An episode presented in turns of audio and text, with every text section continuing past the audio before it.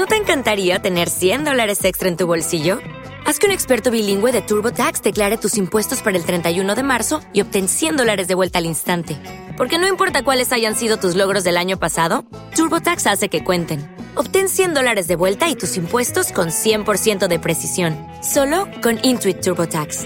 Debes declarar para el 31 de marzo. Crédito solo aplicable al costo de la presentación federal con TurboTax Full Service. Oferta sujeta a cambios o cancelación en cualquier momento. Hola, bienvenidos a Creal y Ficción. Yo soy HG Quintana y quiero comentarte algo. Comenzamos.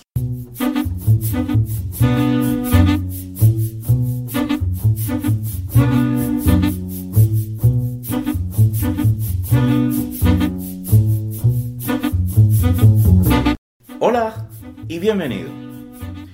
Una de las preguntas más recurrentes que suelen hacerse cuando se habla de escritura es si es posible de verdad, en serio, más allá de toda duda, enseñar a escribir ficción. La respuesta fácil es sí, pero la pregunta no es baladí. Os pongo en situación. Hace unos años, un par de amigos y yo, quizás igual ellos lo recuerden, hablábamos de la novela Desgracia de J.M. Coetzee alabábamos la prosa del sudafricano en general y discrepábamos sobre la obra de, Murakami.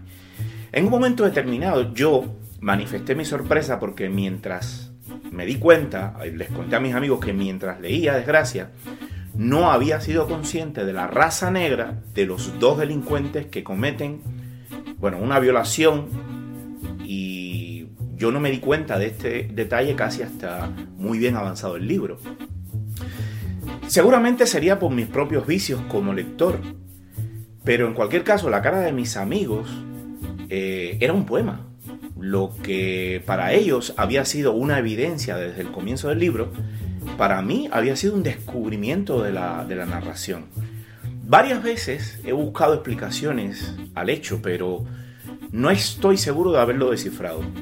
Quizás todo es más sencillo y simplemente pues, no soy un lector tan atento. Pero en mi afán por darle vuelta a lo que ya es cuadrado, intento creer que en mi experiencia vital no soy competente para pensar en razas. Tanto he vivido discriminaciones negativas como positivas, que soy incapaz de verme reflejado como parte de una raza. Este simple hecho, junto a otros que son más evidentes, me ha hecho preguntarme más de una vez si el debate de escribir una novela o un cuento para dirigirlo a todos los posibles lectores tiene algún sentido, dado que muchos comprenderán, asimilarán la, información de manera completamente diversa. Por extensión, ¿cómo se pueden enseñar normas que establezcan un canon si cada lector entiende lo que le permite su forma de vivir, de ver y leer. Y yo creo, no, no se puede escribir para todos, es, bastante obvia la respuesta, pero sí hay que buscar un amplio espectro de lectores cuando se plasma algo en el papel. Aunque la mente es ingobernable, y todos lo sabemos, se debe pretender no pensar en un grupo concreto cuando se escribe.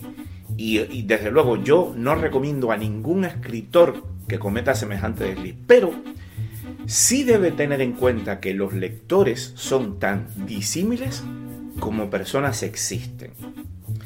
¿Se puede escribir una novela que guste por igual a un racista que a un activista de los derechos raciales? ¿A un negacionista del cambio climático que un seguidor de World Wildlife Fund?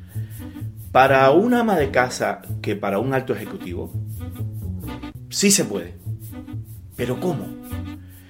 A ver, lo primero que debemos entender es que no existen normas obligatorias que seguir para escribir un texto narrativo de ficción. Y si alguna vez te lo dijeron, te han mentido. Lo que un día puede ser una flagrante violación del pacto narrativo, podría ser una convención más en el futuro. Normas. No, no existen. Lo que realmente existen, sí, son principios y la diferencia entre norma y principios es fundamental. No existen reglas invariables en la literatura. Alguna vez lo he dicho. La literatura no es y no puede ser una ciencia exacta donde la práctica del hecho repetitivo es el criterio valorativo de la verdad. Esto pasa en ciencia. Cuanto antes lo aprendamos, antes nos evitaremos muchos dolores de cabeza en el camino.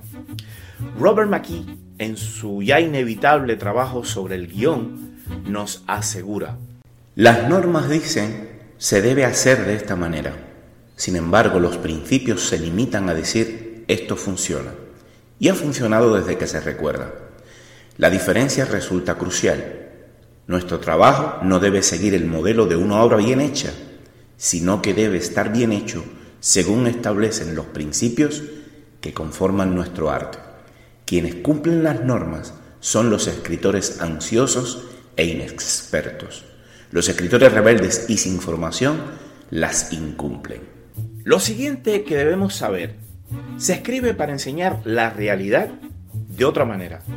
Sí, primero para entretener a un público, pero esto no es suficiente cuando se enfrenta la literatura más allá de su simple entretenimiento y se hace como un arte. Cuando analizamos los llamados clásicos, esta lógica es imbatible. ¿Por qué un libro se mantiene durante años en la mente colectiva? ¿Por qué sigue siendo leído, comentado, buscado y mantiene algo de la aceptación del lector tal y como cuando se publicó por primera vez?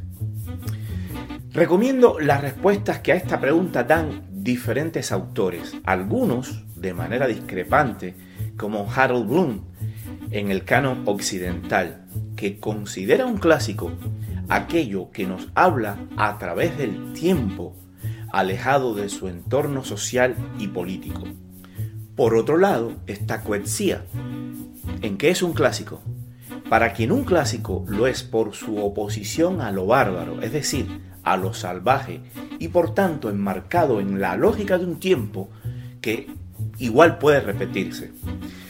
Sin embargo, reconocen ambos y casi todos los que buscan la respuesta a la pervivencia de un clásico una lógica que no pueden ignorar y es la vuelta a ciertos principios que otra vez nos devuelven a lo que dijo Robert McKee.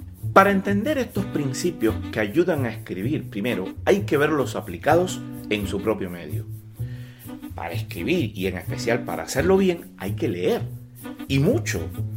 Así podremos apreciar de forma instintiva cómo los escritores, especialmente los clásicos, los que se mantienen más allá de su época y lugar, usaron las técnicas literarias que les eran necesarias para conseguir sus objetivos. En todos los casos, no es posible desconocer la importancia de la forma en una obra literaria o cinematográfica. Las técnicas y recursos estilísticos no son más, ojo, y no son menos, que instrumentos que se emplean para intentar alcanzar el objetivo que se pretende en la obra de ficción. Un carpintero cambia de instrumentos cada vez que necesita cortar, lijar o martillar el creador de ficción como el carpintero tiene que ser consciente cuando debe usar la sierra, la lija o el martillo para dejar bien acabada su obra. A veces incluso debe saber cuándo pasar la yema del dedo por la superficie para notar las imperfecciones que no se aprecian a simple vista. Mira, una obra de arte tiene mecanismos propios, internos y únicos para ser creada. Y que como un carpintero, cuando es aprendiz, un creador artístico no tiene por qué saber. Pero el buen uso de las herramientas para trabajar la madera pueden ser enseñadas al carpintero como al escritor las literarias o al cineasta las cinematográficas. Es innegable la existencia en todos esos numerosos elementos formales, estéticos y estilísticos de la literatura, que se repiten en cientos de obras de ficción alejadas en tiempo, lugar, tema, y que, según Robert McKee, permiten establecer principios, nunca normas o fórmulas doctrinales que funcionan para la mayoría de las narraciones y creaciones ficcionales. ¿Se pueden aprender estas técnicas? Sí. ¿Seré escritor si las aprendo? Siempre que las uses. ¿Seré un buen escritor? Eso, amigo, solo lo sabe la posteridad. Porque conocer los trucos, incluso volar, no te convierte en Superman. Porque para eso necesitas haber nacido en Krypton.